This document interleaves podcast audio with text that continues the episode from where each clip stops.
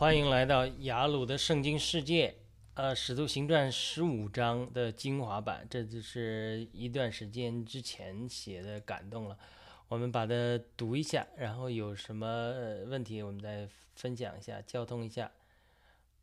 好，那我们进入今天的主题，呃，《使徒行传》第十五章的精华版。那我们记得当时读出一个一个一个小点的感动，就是讲到巴拿巴的退场和希拉的出场。我们知道，呃，在《使徒行传》中，呃，彼得和呃这个保罗是两条主线。那么彼得是第一代使徒的代表，那么巴呃保罗是第二代使徒的代表。那在保罗入场出场的前夕呢，巴拿巴是起了很重要的作用的，特别是那个巴拿巴。他最初只有巴拿巴接接受呃保罗，别人都不接受保罗或者扫罗，只有巴拿巴接接受他。然后呢，有一天，这个巴巴拿巴还跑到大树去把扫罗找出来，然后带他出来服侍。但是呢，我们知道后来巴拿巴和呃保罗因着是不是带马可出行，呃出现了争执。那后来巴拿巴就。类似就出场了，这个圣经就不再记载他的行程了。那保罗就站在呃前面了，呃前台了，因为神最初呼召巴拿巴和扫罗来分别出来来做工的时候，也是巴拿巴在前面，提的名字放在前面，所以这可能是说一个时代的转换。那么巴拿巴的退场和一个先知希腊的出场有什么关系呢？这是我们当时读的《使徒行传》十五章的时候的一个一个感动。那我先读读前面的内容吧，然后呢，到后面的这个感动点，我可以分享一下。《使徒行传》十五章记述了三个故事。第一个故事是保罗和巴拿巴与一些人争论该不该给外邦人割礼的问题。啊，当然彼得和雅各都说到神拣选了外邦人啊，等等等等，这是第一个故事。第二故事派遣犹大和希拉到安提阿去安慰那些外邦的弟兄姊妹，可能是说，呃，耶路撒冷教会的这个犹太弟兄们接受了外邦人之后，就派遣了犹大和希拉到安提阿去安慰那些外邦的弟兄姊妹。这里圣经特别提到犹大和希拉是先知，那么。第三个故事是保罗和巴拿巴，因不因为因为因为，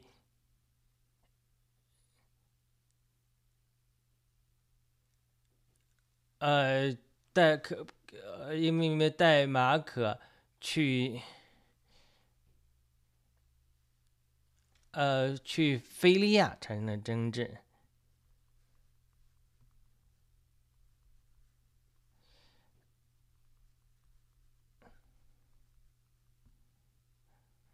呃，所谓的矛盾就这么产生了。那我们的交通也是围绕这三个故事来开展的。围绕这第一个故事，开头姊妹就是分享的姊妹的提出的问题是：为什么保罗保罗和巴拿巴反对给外邦人行割礼？割礼的意义是什么？为什么法利赛人要坚持按照摩西的律法给外邦人行割礼？这引发了我们的讨论。我分享了我在神学院学习新约课程的时候。一个美国老师对法利赛人历史的一些观点，他在课堂上给我们推荐了一些著作，告诉我们法利赛人其实是历史上类似这种呃义务警察这样的人物。所谓的义务警察，就是呃他给法利赛人起的，就是呃为什么这么说呢？就是呃像中国人讲的自干五一样，呃比如法利赛人挑战主耶稣饭前不洗手，最后被主斥责。说他们因着人的传统而废除神的律法了。神给摩西的律法中从来没有一条是要饭前洗手的。的祭司祭司是有在呃圣那个帐幕里洗手洁净这个传统，那是只是祭司。法利赛人并不是祭司，所以他不是神的话语中规定的，他是犹太人的传统，人的传统。虽然律法有规定，利未人在帐幕或者圣殿服侍的时候要洗涤自己，可以在洗桌盆里洗涤自己，但是你要知道，法利赛人并不是利未人，所以律法并没有要求法利赛人或者其他人，甚至呃利未人饭前洗手。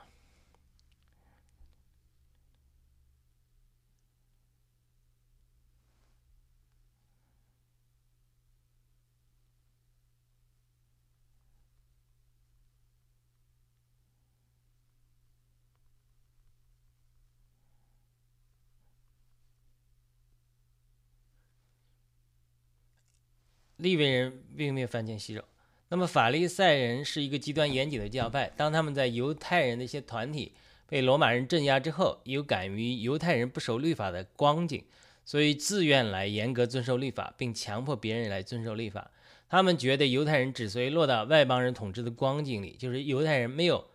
守耶和华的律法，因此他们愿意严格遵守耶和华的律法，并且加了很多规矩，并且强迫别人来遵守。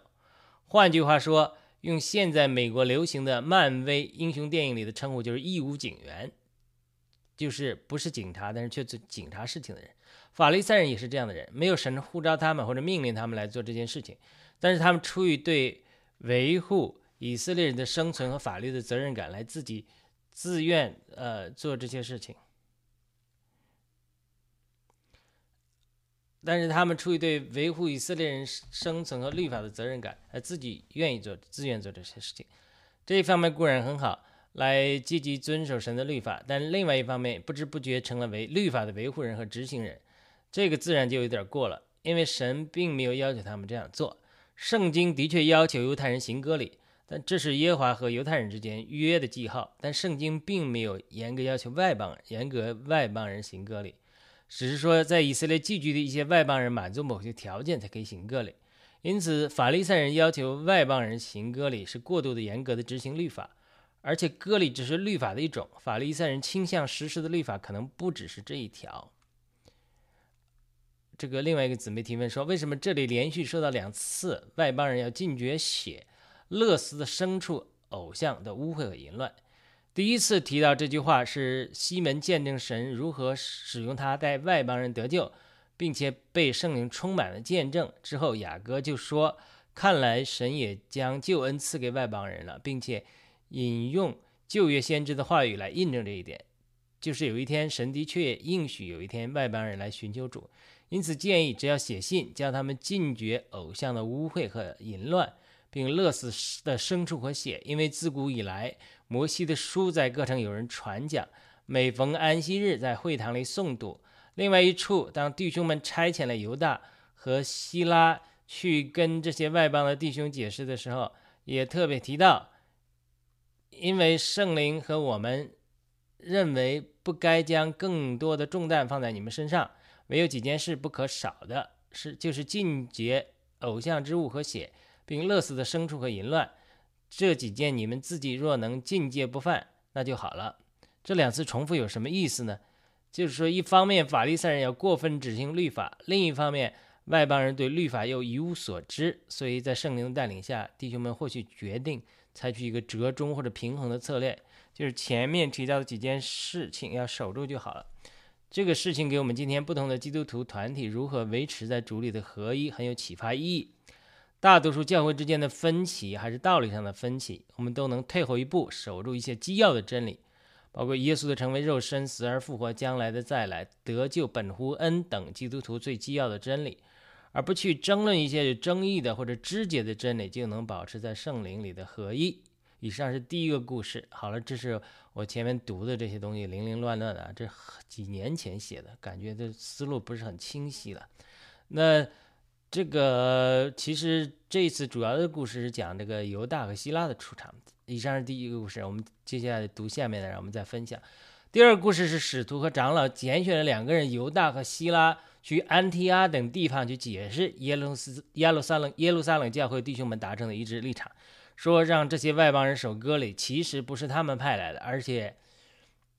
圣经特别。夸奖犹大和希拉两人，提到说这两人是为我们主耶稣基督的名，不顾性命的，所以这两个人是有品格的。之前二十二节还说到，所拣选的是称呼巴撒巴的，巴撒巴这个词好像很多人很少人听到提到，巴撒巴的犹大和希拉，犹大被称呼为巴撒巴，这两个人在弟兄中是领头的。好了，我讲了这两个人，犹大和希拉是不顾性命的，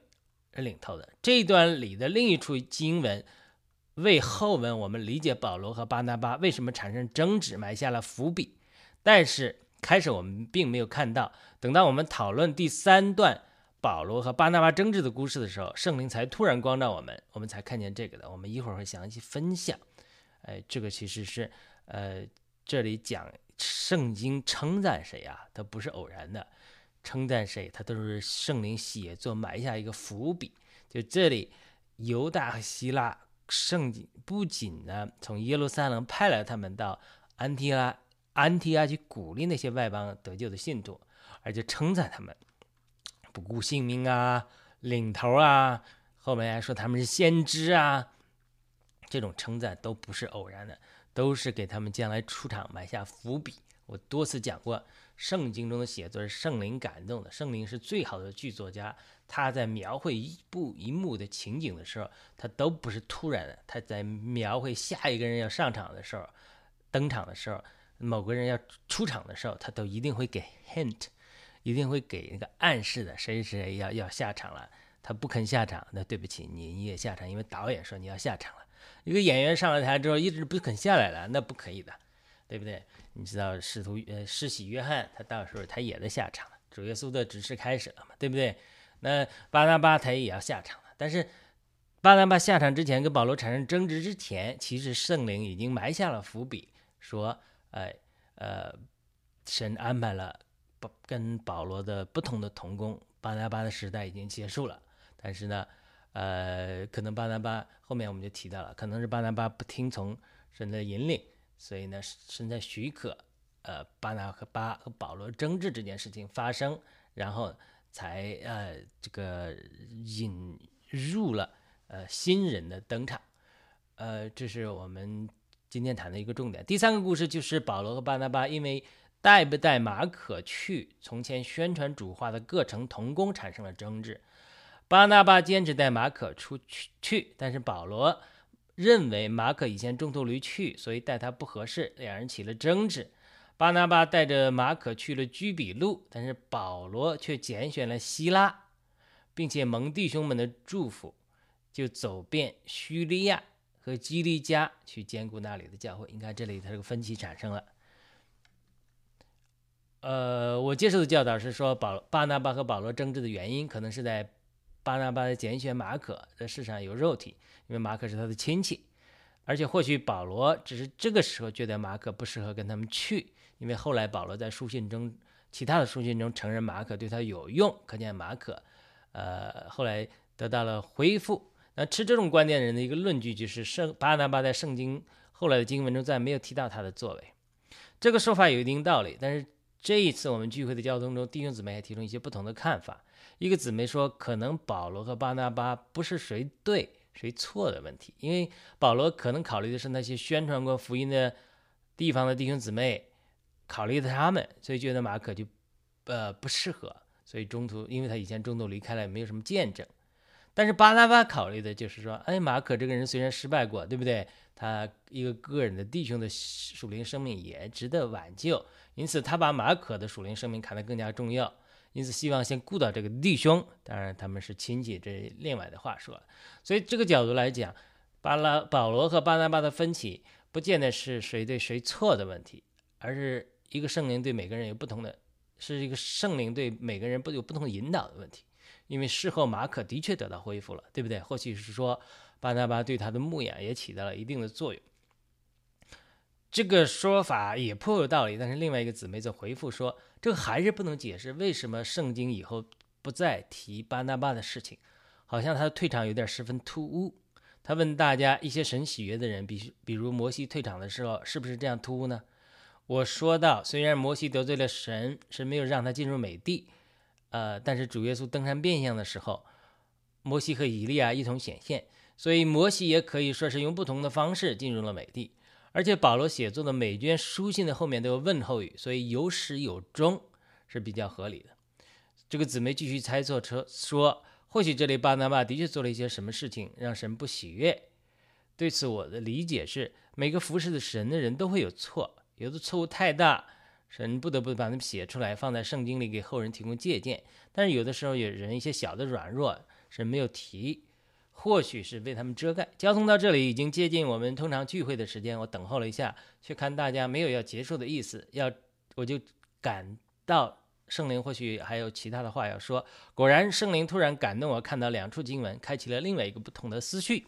这个经文就是犹大和希拉代表耶路撒冷的教会到安提阿等地宣读了教会的书信之后，圣经这样写道：众人念了。因得鼓励，就喜乐了。犹大和希拉也是先知，用许多话鼓励并兼顾弟兄们。过了一些时候，弟兄们打发他们平平安安的回到差遣他们的人人那里去，就是耶路撒冷。唯有希拉认为他认为还该住在那里。我再读一遍：唯有希拉认为该住在那里。我忽然灵里得着感动，问了大家一个问题：为什么弟兄们打发希拉等人回去，包括犹大这两个先知回去，离开阿提阿，回到耶路撒冷的时候，希拉却不愿意走呢？为什么圣经特别记载唯有希拉认为应该还住在那里，就是安提阿或者保罗所在那个地方呢？而且圣经之前也特别提到希拉这个人是在弟兄中领头的一个人，跟犹大一样，而且说了他为了主的性命不顾性，主的福音不顾性命，而且还是先知。就是从中得着话语和启示的人，所以这里涉及到一个圣灵行动的一个大的原则，而绝对不简简单是保罗和巴拿巴争执与否的问题，而圣灵如何往前，以及设置谁为领导的问题，以及为什么人，呃，呃，以及什么以什么人，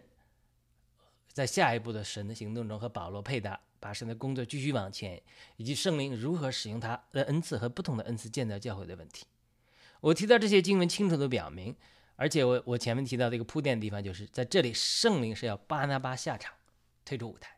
这只是表面的，而背后的根本原因是神因要引导希拉走上服饰的前台，并且跟保罗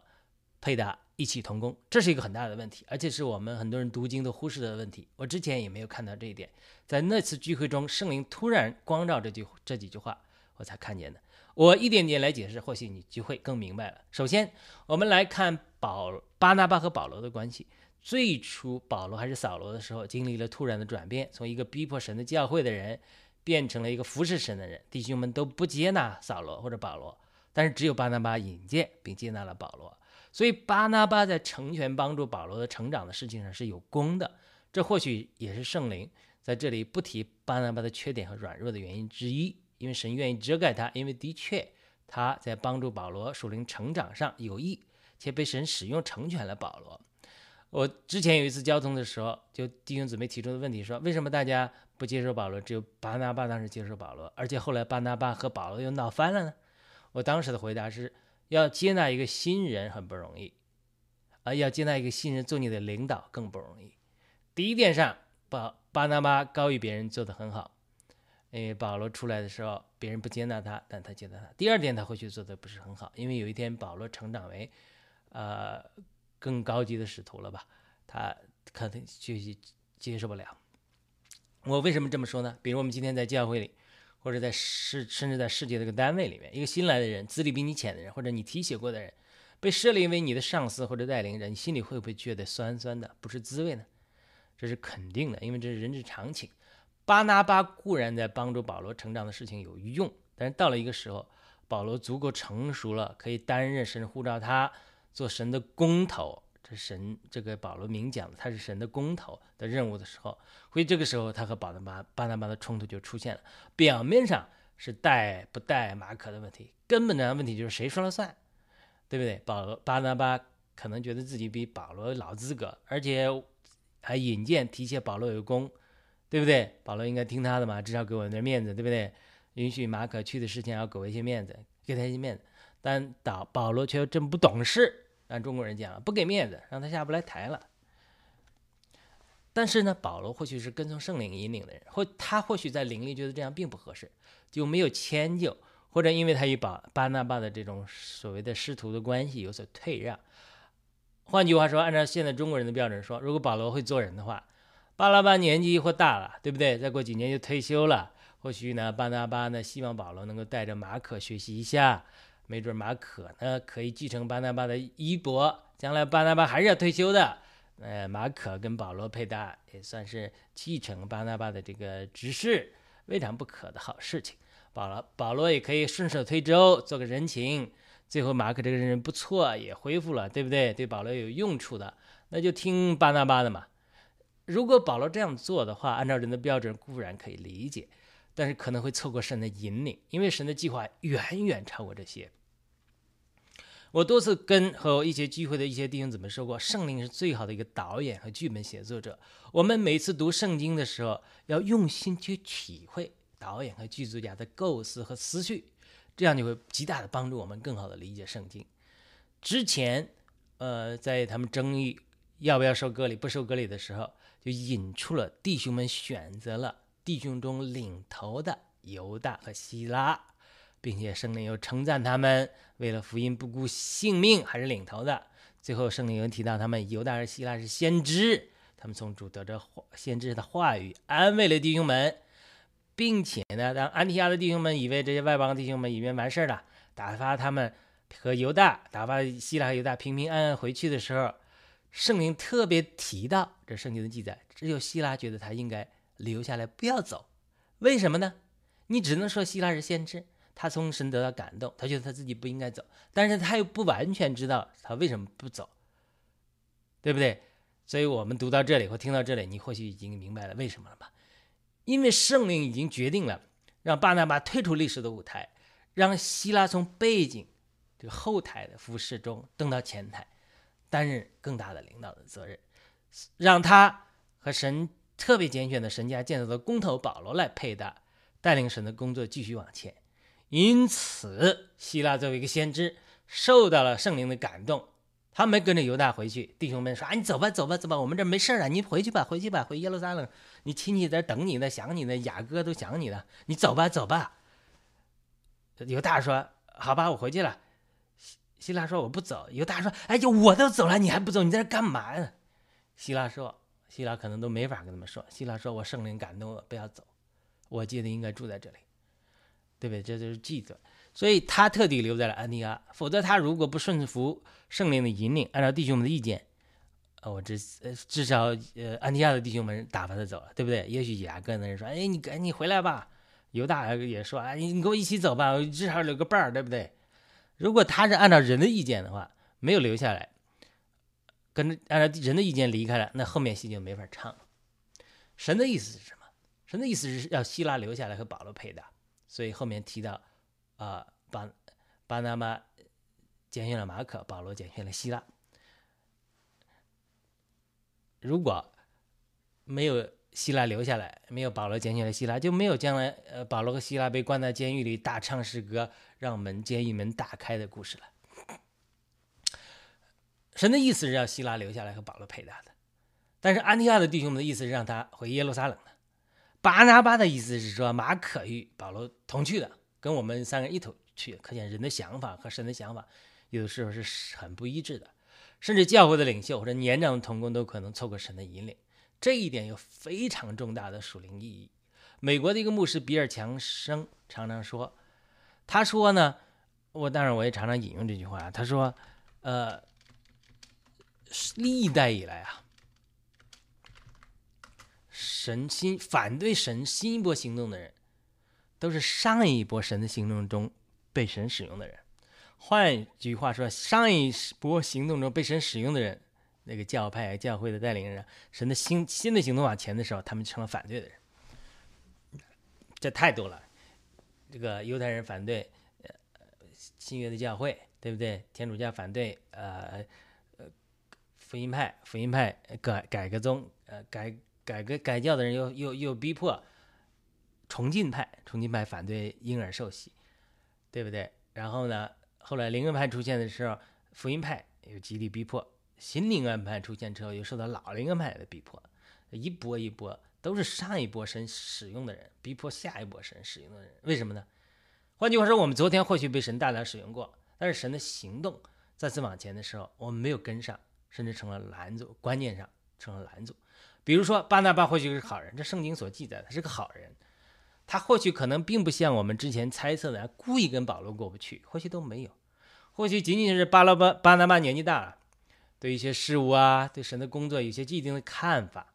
但是保罗年轻，从神得到了启示，但是巴拿巴觉得也不一定靠谱啊，对不对？你刚开始的时候，别人都不接接纳你的，是我给你开路的，对不对？这种情况下，两人就产生了冲突。他们的冲突可能都是因为爱主产生了。甚至双方都是没有私心，都是为了主，为了教会，但是呢，确实还是会神的工作带来影响。如果巴拿巴的观念成就了，即使他没有做好做任何对保罗不好的事情，可能都不适合再与保罗同工了。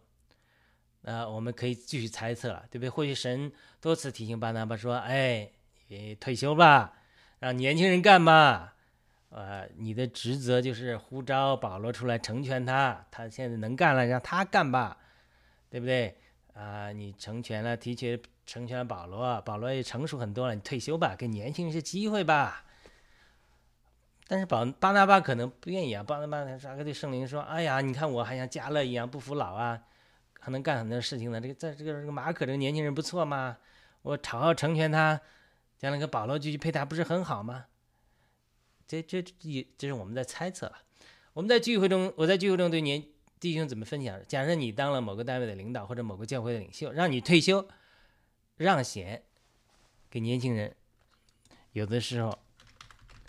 也不是很容易的。第一个，你愿不愿意退？第二个，就算退了，也希望安插一些自己喜欢的人，将来还有点发言权，这都是人之常情。但是我说这样做并不是圣灵的旨意，圣灵的旨意是要引荐希腊上场。除了我前文提到的圣灵不但给希腊加分。说啊，弟兄们拣选了他们做领袖的犹大和希拉，然后呢，希拉又是为了福音不顾性命的，他们在弟兄中就是领头的。最后他又是先知，最后又说啊，他又得着唯一得着感动，不要离开安提阿。他一直铺垫，一直铺垫，一直铺垫，最后，呃，铺垫的就是最后巴拿巴跟保罗闹了一场矛盾，所以呢，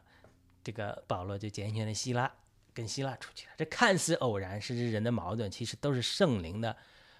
主宰和这种呃呃铺垫。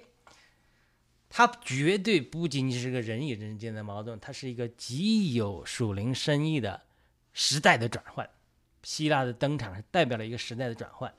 这个时代的转换的深意就隐藏在临前十二章二十八节里。这一节经文提到，神在教会里设立的第一是使徒，第二是先知，第三是教师，其次有医病恩赐的、帮助人的、治理事的和说方言的。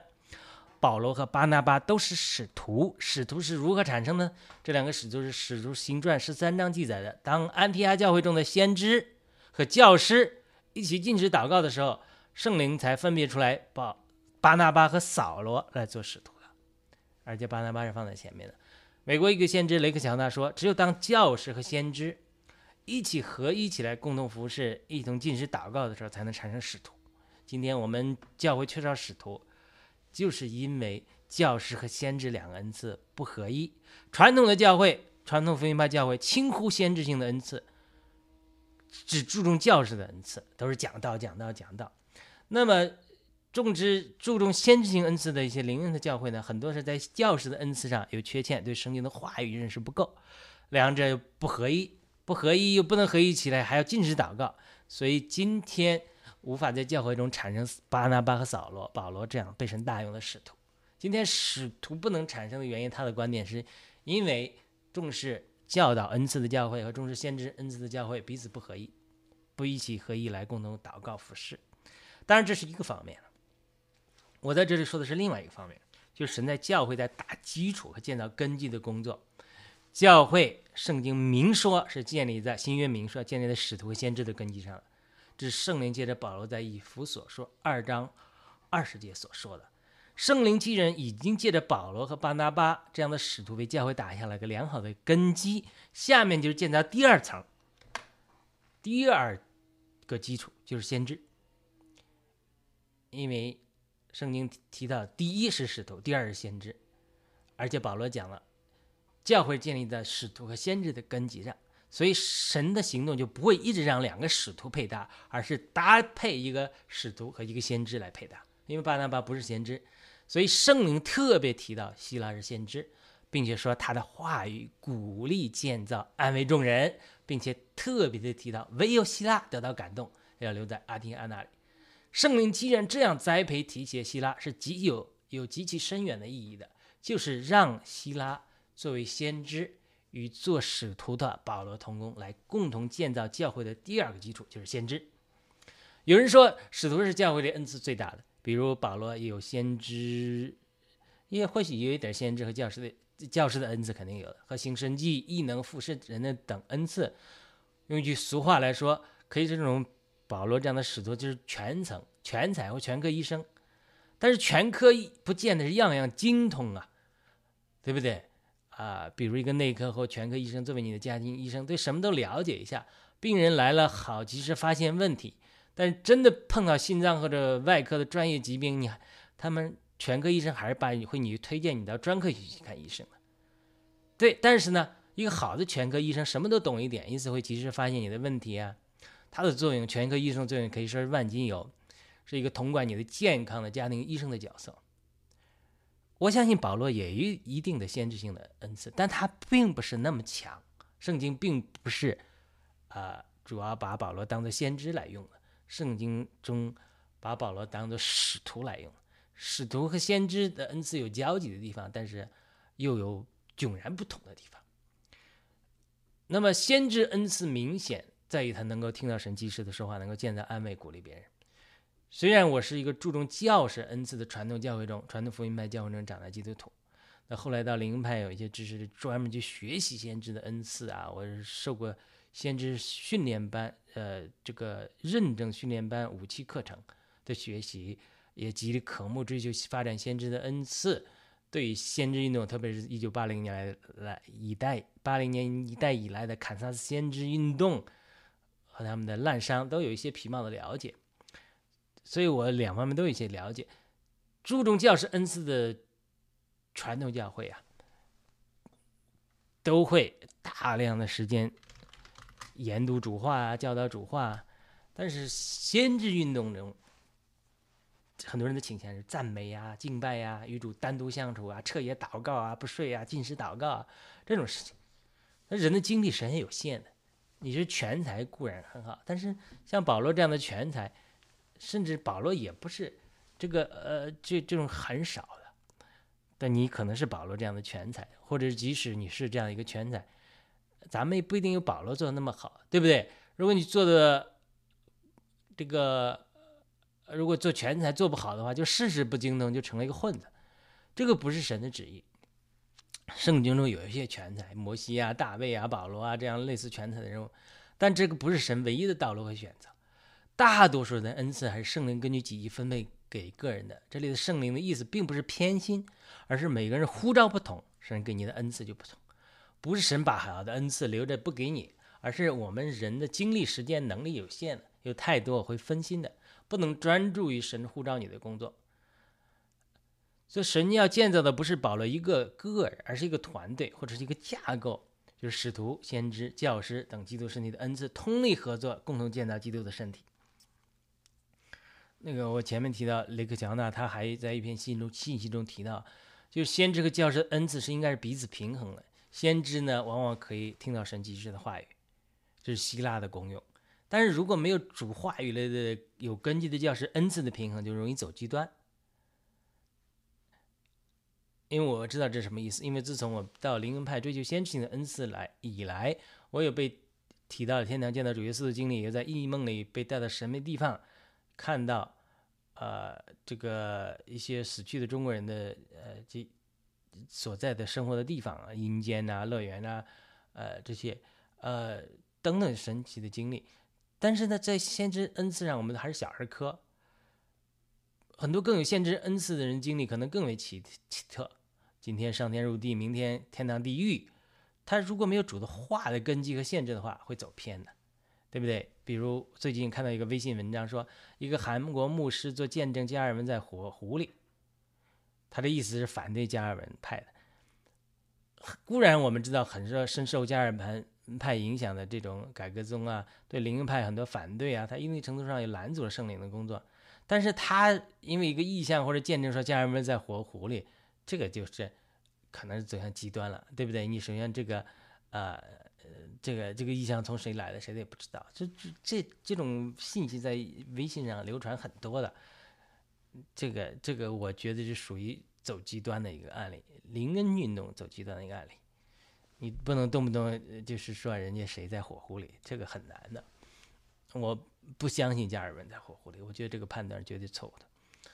加尔文是神使用的一个仆人，但是他教导并不那么极端的。后来跟从加尔文教导的人把他的教导更加极端化了，这并不代表加尔文本身没有可取之处，他有很多的可取之处，值得学习的地方也很多。而他本人并不反对恩赐的，呃。这个 Randy Clark 就在我们上课的时候跟我们讲，他在他的日记里，加尔文的日记里就记载了他对神迹骑士，呃一些肯定都有的。那么另外一方面，教师也需要先知的恩赐的帮助和平衡，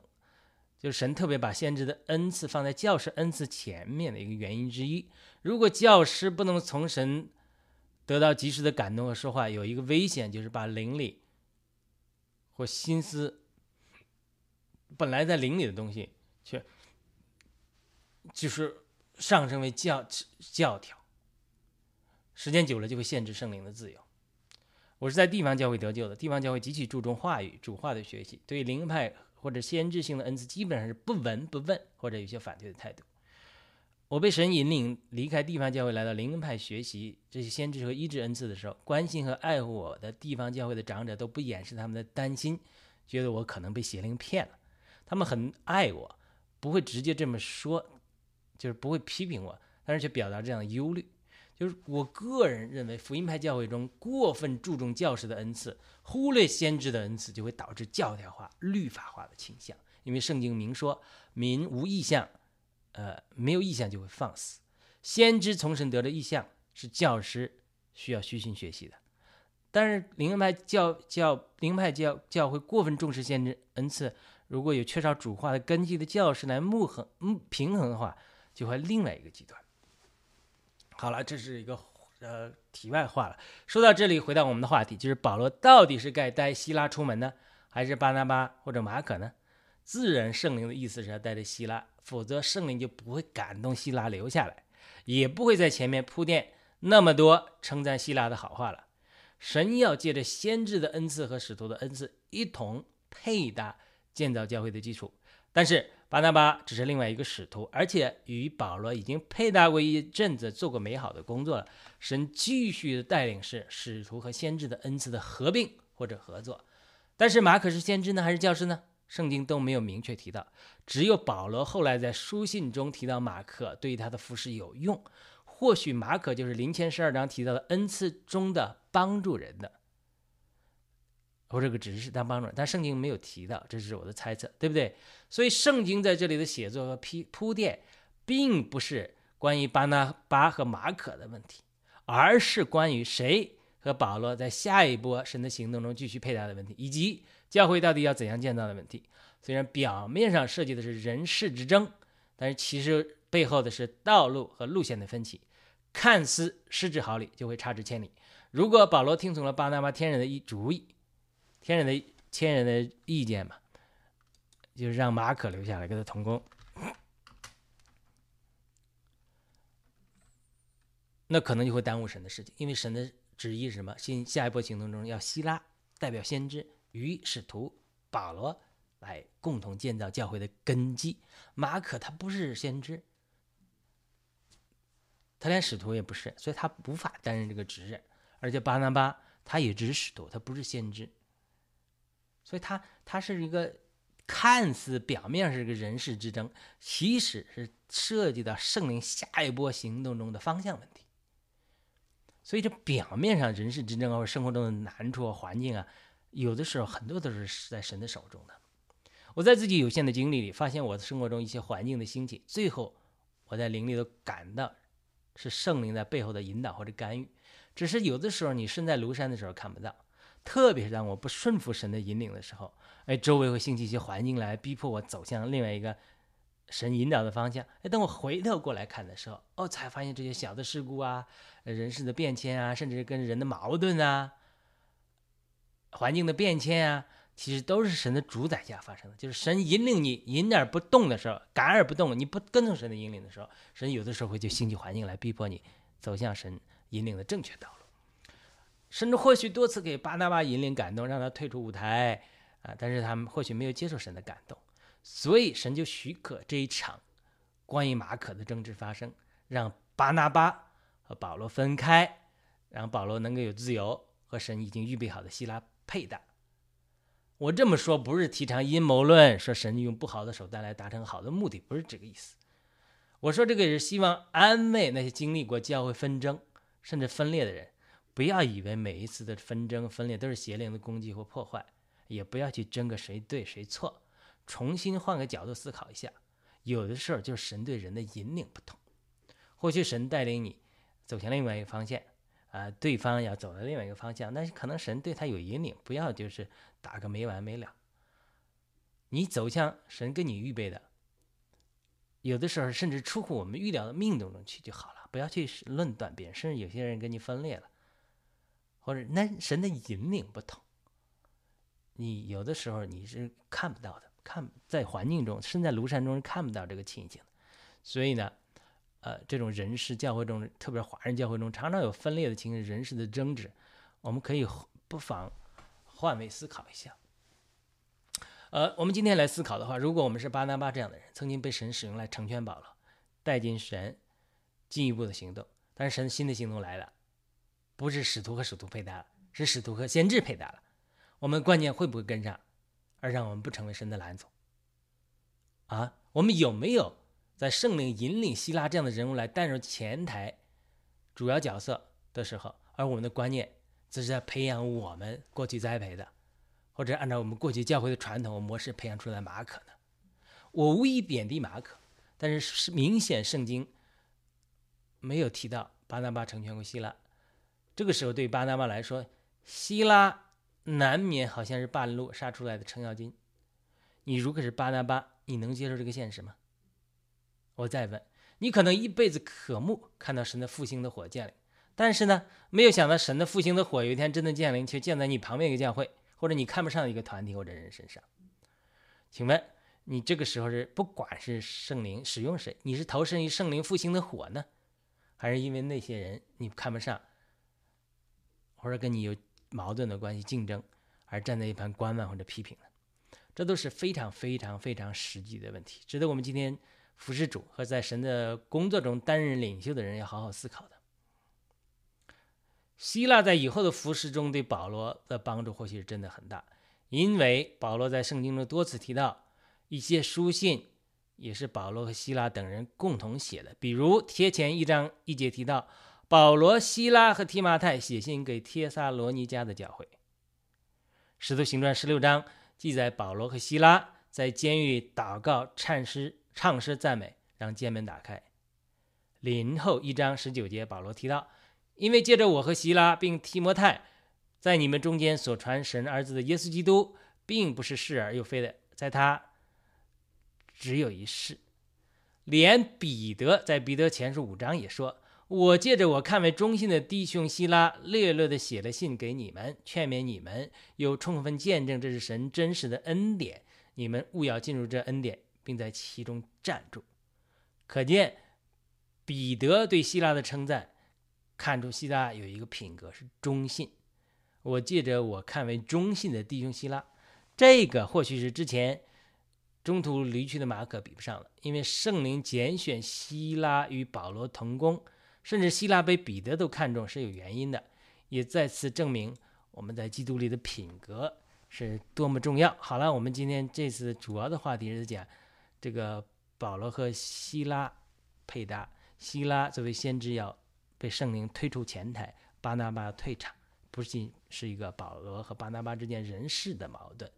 所以呃，希望我们这些分享能够呃，对你理解《使徒行传》十五章以及是整个《使徒行传》或者保罗出场之后和希拉这个配搭它是有关系的，而且呢，希望能够应用在我们的生活中，我们能够打破我们固有的观念，能够接受圣灵的引导引导。我们如果你是希拉的话，你也要有的时候圣灵给你感动，不要离开安提亚，你就不要走。别人逼着你，弟兄们劝你走啊，弟弟兄们让你走啊，你要跟着圣灵的引领，才能不错过神的行动。但是，保罗也是跟着神神的引领的人。我们要从呃巴拿巴和马可的事情也学习教训，希望啊我们在教会的服饰中能够跟从圣灵的引领，能够跟从圣灵下一步行动的引领。我常常讲，我们跟从圣灵就像呃。讲迈半步一样，如果我迈的步太快了，我在走在圣灵的前面了，我也会出错；如果我迈步太慢，圣灵的走了一大步了，我还没跟上，所以我一直这个姿态就是迈半步，随时走又随时停，这种、这种、这种、这种、这种状态，才能圣灵走，我马上走；圣灵停，我马上就停。常常我们有的时候神还没有没有时间没到。神的脚步还没有出出去，我们就出去了。我们提前神了，就往往犯僭越的错误。第二个呢，圣灵已经行动了，我们脚步跟不上，就常常犯没有信心的错误。哎呀，我该跟那不跟那，是不是出于神呢？这都是我们常常需要两方面，所以我们一直上迈着半个半的脚步，随时看着圣灵的行动，一走我就走，他一停我就停，时刻活在圣灵的引领当中。好的，今天我们的分享就到这里，感谢您的收听收看，请你帮助我们点赞、转发、评论，帮助更多的弟兄姊妹啊，这个能够呃得到这样的感动。我们再次宣告保罗说的话语：我们为主做善功，要恒心，不要灰心。呃，适当的时候，我们必定收获。感谢赞美主。